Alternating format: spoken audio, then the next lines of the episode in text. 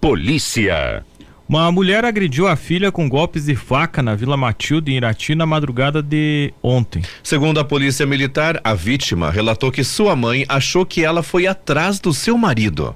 Os policiais presenciaram a agressora dizer várias vezes que pretendia matar a filha. A faca usada para atingir a vítima foi encontrada na área externa da casa. Mãe e filha foram levados para a delegacia. A Guarda Municipal prestou apoio na situação. Na Vila São João Irati, uma mulher agrediu sua mãe com socos. A vítima disse que a situação ocorreu depois que ela tentou intervir em uma discussão com o pai da agressora. O homem não deixou a filha pegar a chave do carro para sair, pois a jovem havia, ingerido bebida alcoólica. A autora da agressão foi detida e encaminhada para a delegacia. Também em Irati, uma mulher brigou com uma pessoa que invadiu sua casa. A moradora relatou que saiu da residência na madrugada de domingo para procurar o marido. Quando retornou no imóvel, ela encontrou uma mulher no local. As duas mulheres ficaram feridas durante a briga. As duas foram levadas para a sede da oitava companhia para assinar o termo circunstanciado. No bairro Alto da Lagoa, a PM abordou um homem suspeito de participar de roubo de duas, do roubo de duas bicicletas. Ele não portava objetos ilícitos. Porém, ele foi encaminhado para a sede da oitava companhia para que a situação fosse averiguada. No Jardim Virgínia, dois celulares foram furtados de uma casa na tarde do domingo. Vizinhos relataram que observaram um homem usando bermuda e sem camisa entrando no pátio da residência, que pode ter sido o autor do furto.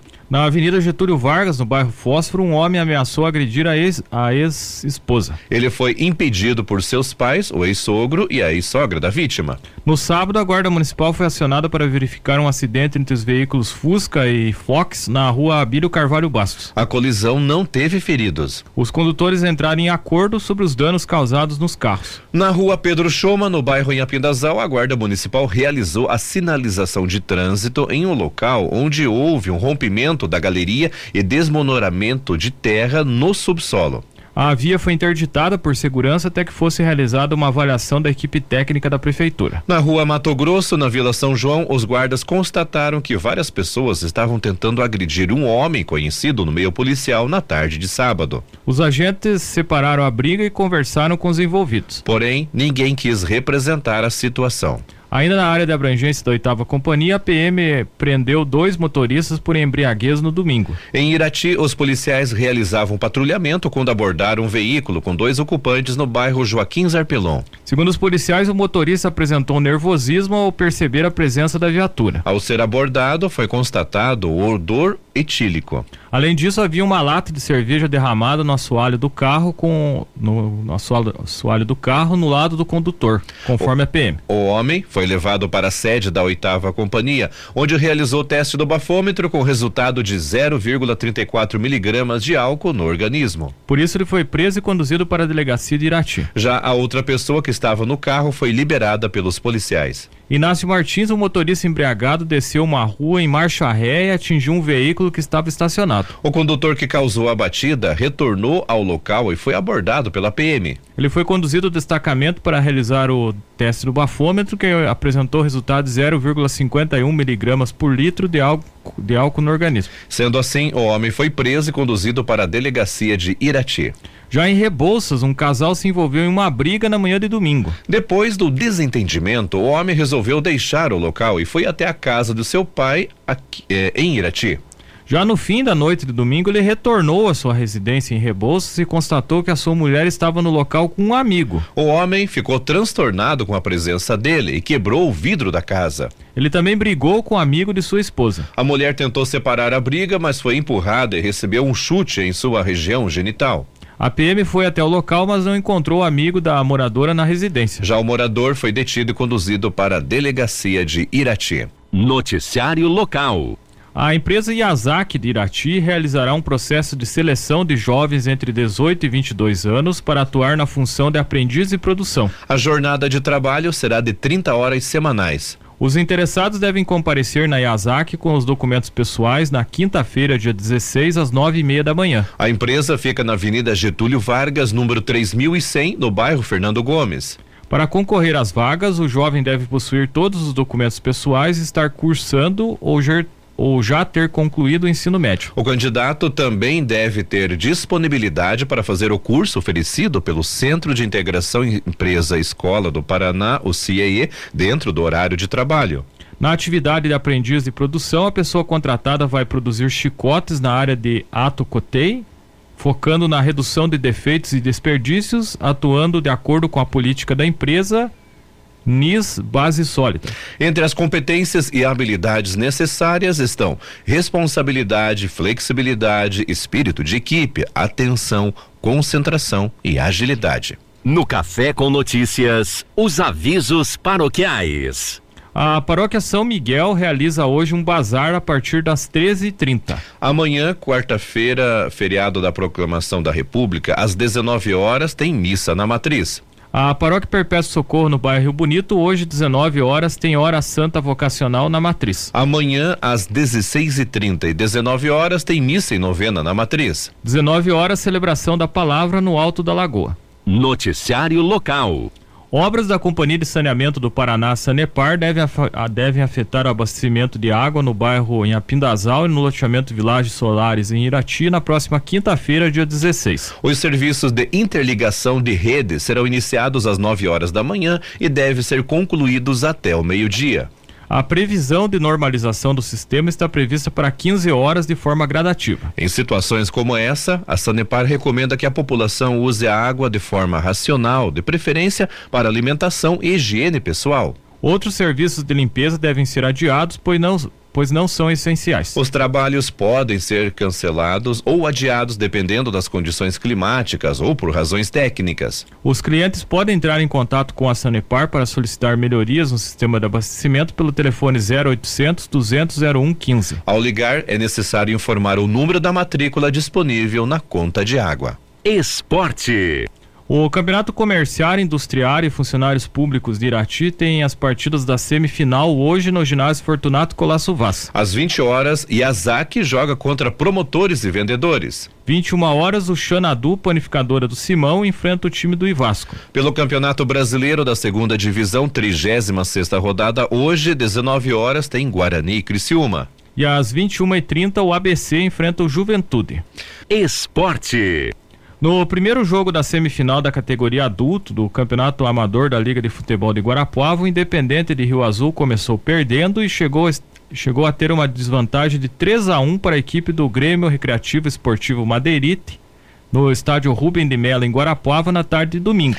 Porém, o time mostrou poder de superação e conseguiu o empate nos últimos 10 minutos da partida. No primeiro tempo, a equipe mandante da partida saiu na frente com gol de Marcos Aurélio aos 28 minutos. No segundo tempo, Diego Souza, em uma bela cobrança de falta, empatou para o Independente aos 4 minutos. Entretanto, o Madeirite marcou duas vezes no intervalo de apenas um minuto, com gols de William Tafarel contra e mais um de Marcos Aurélio. Aos 36 minutos do segundo tempo, Diego Souza marcou mais um gol para o Independente e descontou para 3 a 2. O gol de empate foi aos 48 do segundo tempo, marcado por Miguel Baltazar para o Independente. O Independente começou a partida com o goleiro Gilcinho, o lateral direito Bonoto, que é o capitão da equipe, a dupla de zaga formada por Marquinhos e William Tafarel e o lateral esquerdo Fabiano, além dos volantes que foram Toninho e Eduardo, o meio-campista Giso e os atacantes o Léo Precoma, o Peterson e também o Felipe Zene. Ao longo do jogo, o treinador Ari Andrade realizou cinco alterações com as entradas de Diego Souza no lugar de Léo Précoma, o Gabriel, conhecido como Zé Pé de Ferro, no lugar de Fabiano, Thiago no lugar de Felipe Zene, Danielzinho na vaga de Eduardo e Miguel Baltazar no lugar de Giso. Cassiano Roça e Guilherme Almeida ficaram no banco de reservas, mas não foram utilizados. A comissão técnica que ficou no campo ainda foi formada pelo auxiliar técnico Sulimar Bonotto, o massagista Buiu e o Vando Padilha. Com o empate no primeiro jogo da semifinal, a disputa fica aberta pela classificação. Quem vencer a partida de volta se classifica para a decisão. O confronto de volta está marcado para domingo, dia 19, às 15h30, no estádio Orestes Palu, em Rio Azul. Antes, no período da manhã, o time sub-17 do Independente faz o primeiro jogo da semifinal contra o Danúbio de Guarapuava, também no estádio Orestes Palu, em Rio Azul, às 8 e meia da manhã. Agora são 8 horas e 15 minutos. Ah, e lembrando, né, Rodrigo, como o, jogo acontece em Rio Azul, né? Ah, vale fazer o convite para a torcida que compareça, né? Incentive o time do, do Rio Azul, né? Isso, tem jogadores de Irati, de São Mateus do Sul e tem o Diego Souza ali que marcou dois gols no jogo de domingo, é de Inácio Martins. Então tem atletas de toda a região. É, vamos lá, torcida de Rio Azul região, incentivar aí o Independente. Noticiário local. Na quinta-feira passada foi realizada a quinta edição do Festival Cantaí no Auditório Denise Stocos, no campus Irati da Unicentro. No total, foram 13 apresentações divididas nas categorias composição e interpretação. Cantores, duplas e bandas trouxeram um repertório variado que foram desde a moda de viola, passando pelo pop, chegando até o metal cristão. Representantes de rock foram os vencedores do festival. Formada por dois irmãos e um primo, a banda The Mazurs levou a melhor na categoria composição com a música, entre aspas, Não Somos Diferentes. Abre aspas. Existe um problema muito grande que as pessoas têm um certo receio de compartilhar informações, de compartilhar ideias. E essa música tenta falar justamente a respeito disso. Tenta fazer um pensamento crítico sobre como acontecem as interações pessoais hoje em dia. Fecha aspas, disse um dos integrantes da banda, o Anselmo Mazur. O vocalista e guitarrista lembra que eles foram a primeira banda a se apresentar na primeira edição do festival em 2017. Abre aspas. A gente sempre vem tentando tocar em todos os festivais que a gente consegue, porque a gente gosta muito dessa vibe, desse clima do festival, da diversão que o festival traz. Muito mais do que competir por uma colocação, é você você estar ali, é você se divertir. Fecha aspas, enfatiza, ah, enfatiza Anselmo. Na categoria interpretação, a banda, entre aspas, o Jack, venceu com The Best de Tina Turner. Turner. Abre aspas. Muito bom participar de um evento como esse. A nossa cidade precisa de valorização da cultura e o Cantaí é essencial. A sensação de ter ganhado o prêmio é uma sensação de dever cumprido, porque tinham muitos artistas qualificados e esperamos nos ver é, ano que vem. Fecha aspas, destaca a vocalista da banda, a Gica Viante. Baterista da U-Jack, o Lucas Antoshishin, conta que o grupo formado por cinco amigos não tinha conseguido participar de outras edições do Cantaí. Abre aspas. A proposta do Cantaí é muito boa e muito diferente, muito pedagógica mesmo. Trazer a comunidade para dentro da universidade, para esses momentos de sensibilidade para o pessoal que nunca entrou numa universidade, começar a conhecer e interagir nesses espaços. É muito importante nesse sentido. São espaços como esse que trazem o pessoal de volta para nossa universidade. Fecha aspas, reforça Lucas, que também é mestrando no programa de pós-graduação interdisciplinar em desenvolvimento comunitário da Unicentro. Um dos organizadores do festival, chefe da divisão de multimeios do campus Irati, Nelson Luiz Cordeiro, lembra que o evento nasceu do, entre aspas, Espaço Cantaí, que existe até hoje na instituição para promover a interação entre alunos, agentes e professores por meio da música. Abre aspas. O objetivo é difundir a cultura, fortalecer e estimular esse gosto e o desenvolvimento musical que a gente tem aqui na nossa região. E quando eu falo região, não é somente Irati, são as cidades ao redor que também fazem parte do nosso festival e que a cada ano vem demonstrando mais interesse, independente da premiação. Ele, eles vêm por amor à arte, à cultura e especialmente especialmente a música, fecha aspas, pontua Nelson. A adesão do público também se mostra cada vez mais, mais significativa. Antônio César Pires, o popular Raulzito, acompanhou as apresentações com a esposa, a filha e a neta de três anos, que compartilham o mesmo interesse pela música. Abre aspas, eu já tinha ouvido falar no festival, mas a gente nunca veio antes, daí estávamos ansiosos. O evento é muito bom, fecha aspas, celebrou ele. Teve até quem formou torcida organizada para fazer muito barulho no auditório. Abre aspas, a gente se organizou em prol da nossa colega Daniele Enck e veio representar a turma de pedagogia do quarto ano. A gente trouxe vuvuzela, buzina, apito que a gente encontrou. A nossa professora Adriane Vassão ajudou também. Fecha aspas, relata Elisama Lima. Daniele Ienke cantou, entre aspas, Majestade ou Sabiá, na versão de Chitãozinho e Chororó. E mesmo sem levar o prêmio da noite, não pôde deixar de se emocionar com a torcida das colegas. Abre aspas, foi bem surpreendente. Eu gostei muito de receber esse carinho deles. É bom a gente se sentir amada, se sentir valorizada, foi bem gratificante. A música tem um lugar de serviço, de fazer a alegria das pessoas. É muito bom ver que a minha música consegue fazer as pessoas felizes. Fecha aspas. As informações são da assessoria de comunicação da Unicentro. Noticiário Geral. A Universidade Estadual de Ponta Grossa, o EPG, está abrindo 24 vagas para professores colaboradores. As inscrições para o processo seletivo simplificado, o PSS, serão abertas na próxima segunda-feira, dia 20, e seguem até o dia 29 pela página da UEPG. A taxa de inscrição é de R$ reais e deve ser paga até 30 de novembro. Os candidatos que atenderem os requisitos por lei podem solicitar isenção de taxa até dia 20 de novembro. O processo seletivo ocorre em três etapas. Uma delas, a prova escrita, que será aplicada dia 10 de dezembro. A segunda, a prova didática, com arguição de forma remota pela plataforma Google Meet, entre 14 e 15 de dezembro. E também a avaliação de títulos, que devem ser enviados via protocolo digital pela plataforma SEI até 13 de dezembro. A titulação mínima exigida e mais informações estão disponíveis no edital de abertura. A lista de vagas disponíveis por área de conhecimento são as seguintes: Matemática e Estatística, 40 horas semanais, cadastro reserva.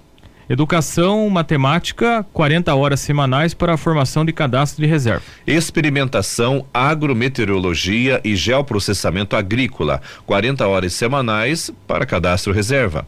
Fundamentos da ciência, fertilidade e matéria orgânica do solo, 40 horas semanais, cadastro e reserva.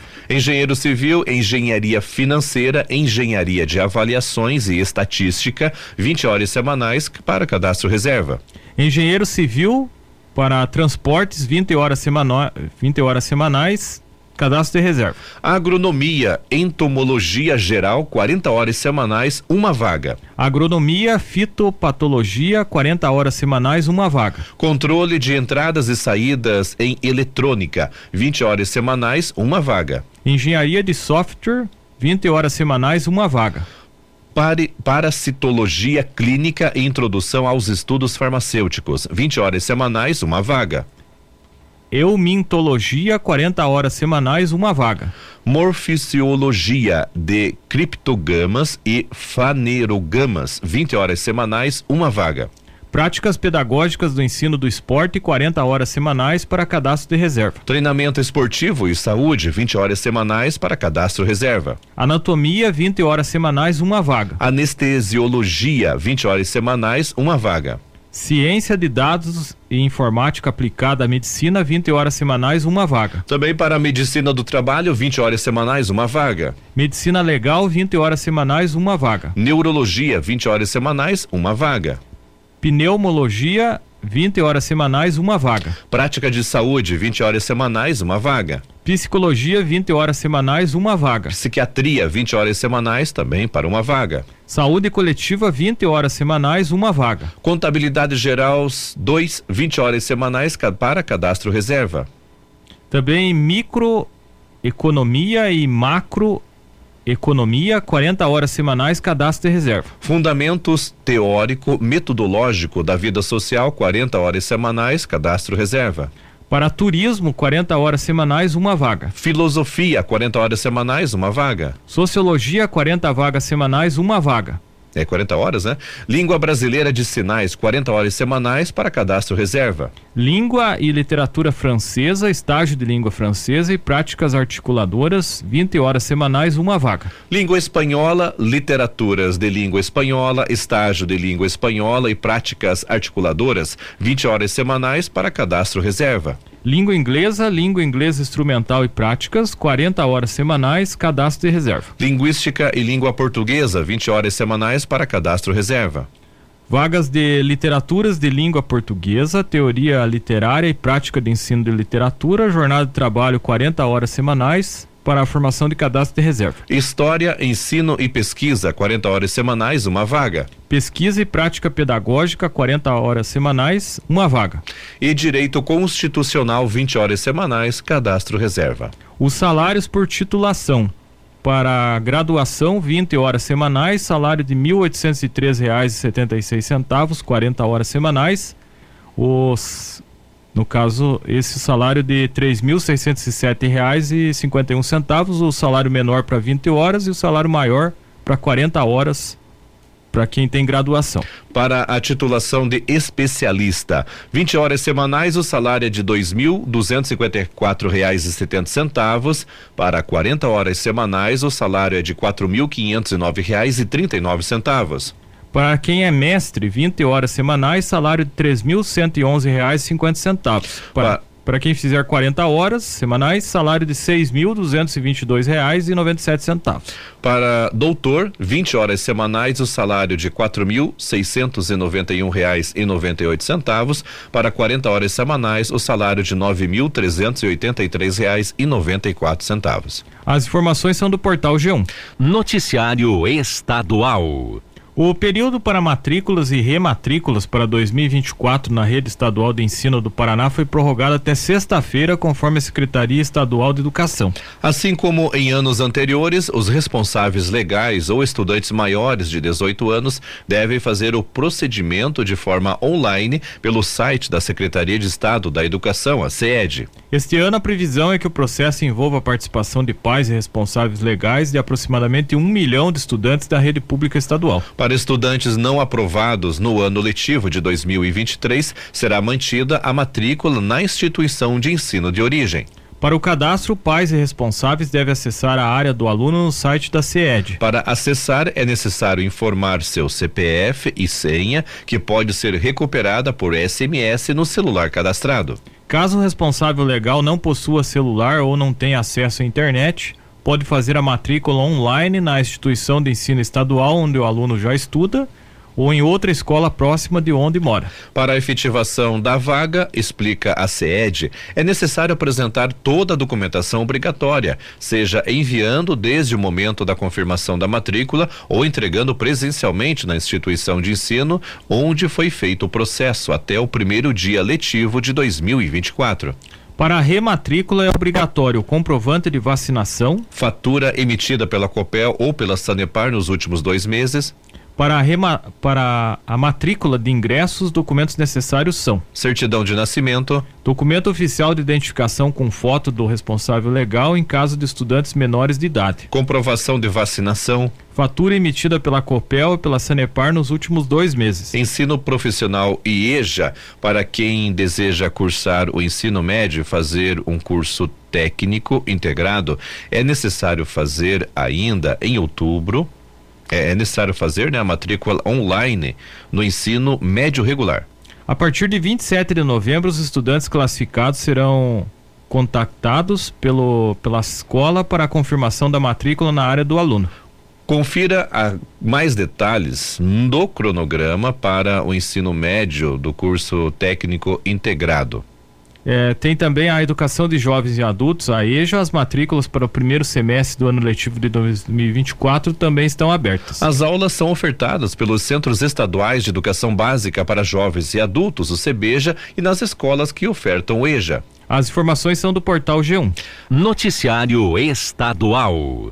O governo do Paraná deseja tornar 127 escolas colégios estaduais em cívicos militares em 2024. Uma consulta pública está prevista para ocorrer nos dias 28 e 29 de novembro. Atualmente, o Paraná é o estado que mais possui colégios cívico-militares no Brasil, com 206 unidades, de acordo com a Secretaria de Estado da Educação, a SED. Se a transformação de todos os colégios for aprovada, o número pode chegar a 333. Segundo a Secretaria de Estado da Educação, cerca de 80 mil alunos da rede estadual estarão envolvidos envolvidos no processo com estudantes do sexto ou nono ano do ensino fundamental e do ensino médio. Segundo a secretaria, a votação será nos colégios listados e conta com a participação de professores, funcionários e pais de alunos matriculados na instituição. Estudantes maiores de 16 anos também participam da votação e para votar é necessário levar um documento pessoal com foto. O secretário de Educação do Paraná, Rony Miranda, disse que há uma demanda por colégios desse modelo. Abre aspas. Importante dizer que quem decide e quem vai tomar essa decisão são os pais dos estudantes, estudantes, funcionários e professores. A comunidade em geral da escola, ela, ela que vai votar e vai dizer a minha escola vai ser cívico ou não vai ser. Fecha aspas, afirmou o secretário. A votação ocorrerá por meio de cédulas, segundo Miranda. Essa lista de escolas já foi divulgada ontem e ela não tem nenhuma aqui da nossa região. Tem escolas mais próximas em Ponta Grossa, algumas, e uma em Guarapuava, o Colégio César Estange. Assim, de municípios mais próximos, né? Depois tem Curitiba, tem cidades maiores também, em Londrina e em outros locais. E em julho, o governo federal encerrou o Programa Nacional de Escolas Cívico-Militares. Com a decisão, 12 escolas pertencentes ao programa foram migradas para o modelo estadual. As informações são do portal G1. E vamos a Curitiba conversar com a Miriam Rocha, direto da Agência Estadual de Notícias. O destaque de hoje: governo do Paraná mantém selo diamante, patamar máximo em transparência pública. Gente, o selo diamante foi notado aí pelo governo do Paraná no Programa Nacional de Transparência Pública, PNTP. Apesar do aumento né, no número de critérios. Este foi o segundo levantamento do programa e o Paraná alcançou o índice de 98,31%. Com um índice superior a 95%, recebeu mais um selo diamante, que é o patamar máximo da avaliação e ficou bem acima da média dos poderes executivos estaduais que é de 77,31%. O ranking está divulgado no radar da Transparência Pública e foi apresentado ontem, né, no evento Transparência em Foco, que foi realizado em Brasília e transmitido pelo canal YouTube do Tribunal de Contas da União. Entre os estados da região Sul, o Paraná está com o maior índice, né, no ranking geral dos poderes executivos estaduais, o paranaense ficou em quarto lugar. Na avaliação do ano passado, apenas o Paraná e o Mato Grosso do Sul conquistaram esta posição. Neste ano, outros estados entraram neste índice, né? O número de critérios avaliados aumentou de 118 para 258. E o radar da transparência, ele também avalia hein, os portais de transparência de órgãos e entidades públicas dos poderes executivo, legislativo e judiciário, além do Ministério Público, Tribunal de Contas e defensorias públicas. E olha só, a CGE ela tem oferecido aí um apoio aos municípios para que eles aprimorem aí as suas ferramentas de controle interno com o programa Controla Paraná. Esse programa, ele é de, de iniciativa iniciativa da CGE e ganhou novo impulso a partir de julho. Até agora, quase 200 prefeituras assinaram o termo de adesão ou manifestaram interesse em participar. Portanto, né, nessa nessa é, nesse evento aí que foi o Transparência em Foco, né, que eles é, analisam né? Antes era 118, agora é 258 itens, né? Sobre a transparência do trabalho feito aí pelo Poder Executivo. O Paraná teve aí 98,31%, né? A pontuação mantendo o seu selo diamante, que é o patamar máximo da transparência pública. Bom, era essa informação que eu tinha para hoje, meus amigos. Um grande abraço, um bom feriado e eu volto na quinta, se Deus quiser.